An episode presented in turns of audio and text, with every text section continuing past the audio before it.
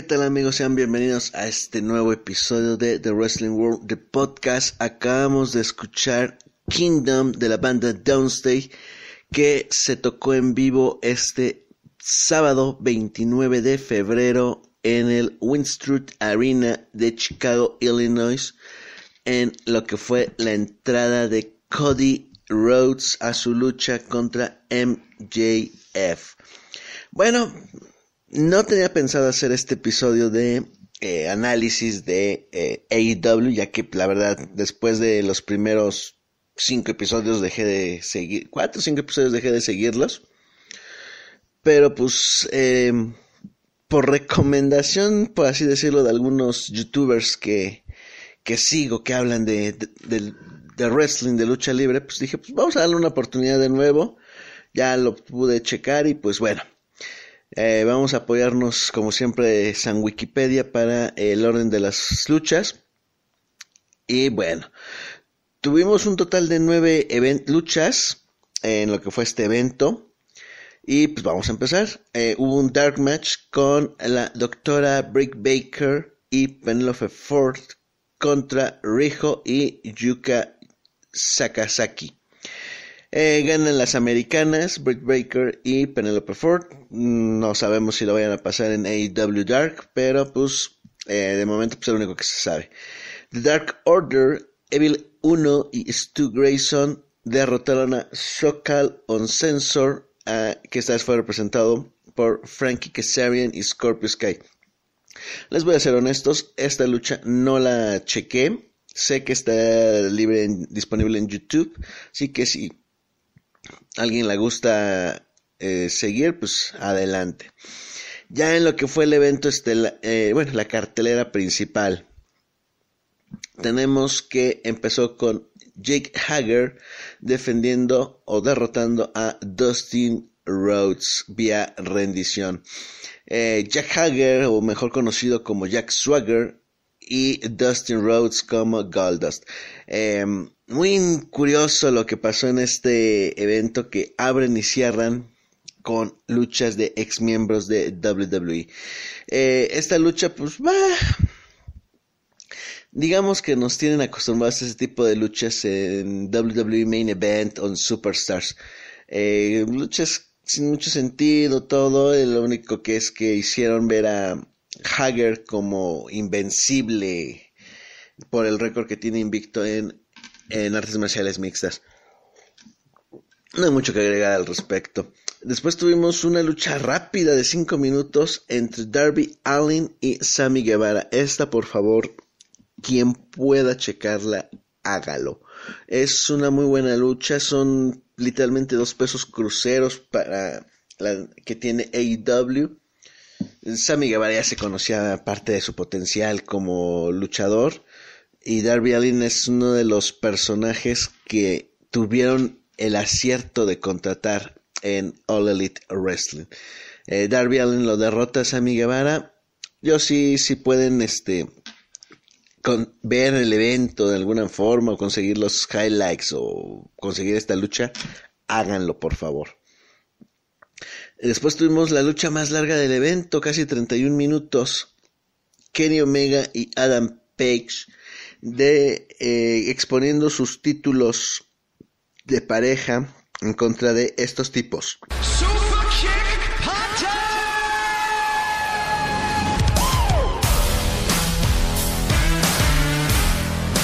Así es, en contra de los Jumbox.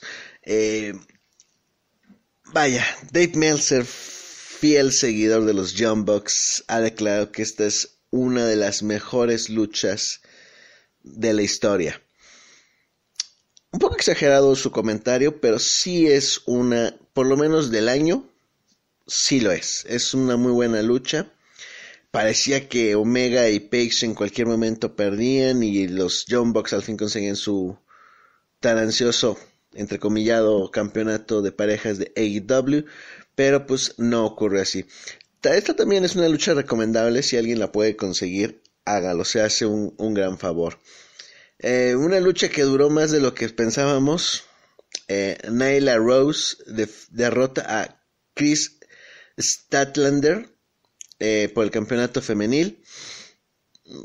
Yo lo comenté en algún otro episodio de este podcast. La división femenina de AEW para mí es como cuando estábamos en la época de las divas de el final de la Attitude Era y el principio de la Ruthless Aggression Era. No, nada relevante. En la segunda lucha más larga que eh, MFJ con eh, que se hace acompañar de Wardlow eh, derrota de la manera más tonta a Cody que se hizo acompañar de el enforcer Double A R Anderson y su esposa Brandy. ¿Por qué digo que de la forma más tonta? Em, como recordarán, MJF tiene un anillo, que creo era como un tipo de money in the bank o algo así, no recuerdo bien la verdad cómo está la historia. La cosa es que con ese anillo, que parece un anillo de compromiso, golpea tipo boxer a Cody Rhodes y em, lo derrota. Esta lucha tuvo sangre, tuvo momentos buenos, eh, momentos malos, como el hecho de que le quitaran a Cody una de sus botas y así terminara la lucha. Pero vaya, es entretenida la lucha, la verdad. Si quieren, pueden checarla. Eh, tenemos a Pac derrotando a Orange Cassidy eh, vía rendición. Esta, solo que sean fans de Orange Cassidy, vean la lucha. Pac se pudo acoplar perfecto con él y nos brindan un gran eh, apoyo, nos dejan algo bueno. Y por último, tenemos a John Moxley derrotando y por ende consiguiendo el campeonato de AEW a el campeón Chris Jericho.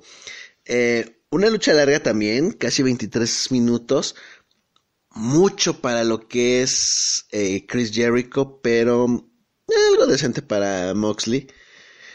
Eh, una lucha llevada dentro del terreno de WWE, pero ya con el estilo de AEW, de All Elite Wrestling. Eh, vaya, chequenla si quieren, la verdad no tiene pierde, tiene buenos momentos, pero eh, hasta ahí. Yo creo que este evento cayó en lo que siempre criticó. Está cayendo en el hecho de que eh, está repitiendo muchos clichés, muchos datos, muchas copias de eh, WWE. Pues el hecho de que abran y cierren con elementos que fueron parte de, eh, sí te deja como que, o sea, ¿cómo? Eh, pero bueno, lo, único también rescatable que tuvieron estos dos, eh, este evento fueron las entradas. Sobre todo Cody, como ya les dije, the Downstate estuvo presente. Y bueno, para terminar este episodio especial de All Elite Wrestling, les vamos a dejar con lo que fue el tema de entrada de Chris Jericho en este evento. Como saben, es su tema Judas. Así que síganos, ya saben, nuestras redes de Wrestling World Podcast en Deezer, Spotify, Google Podcast, etcétera, iHeartRadio y Facebook, Instagram de Wrestling World. Sin más por el momento, les dejamos con la entrada de Chris Jericho en All Elite Wrestling Revolution. El tema es Judas por su banda Fauci. Hasta la próxima.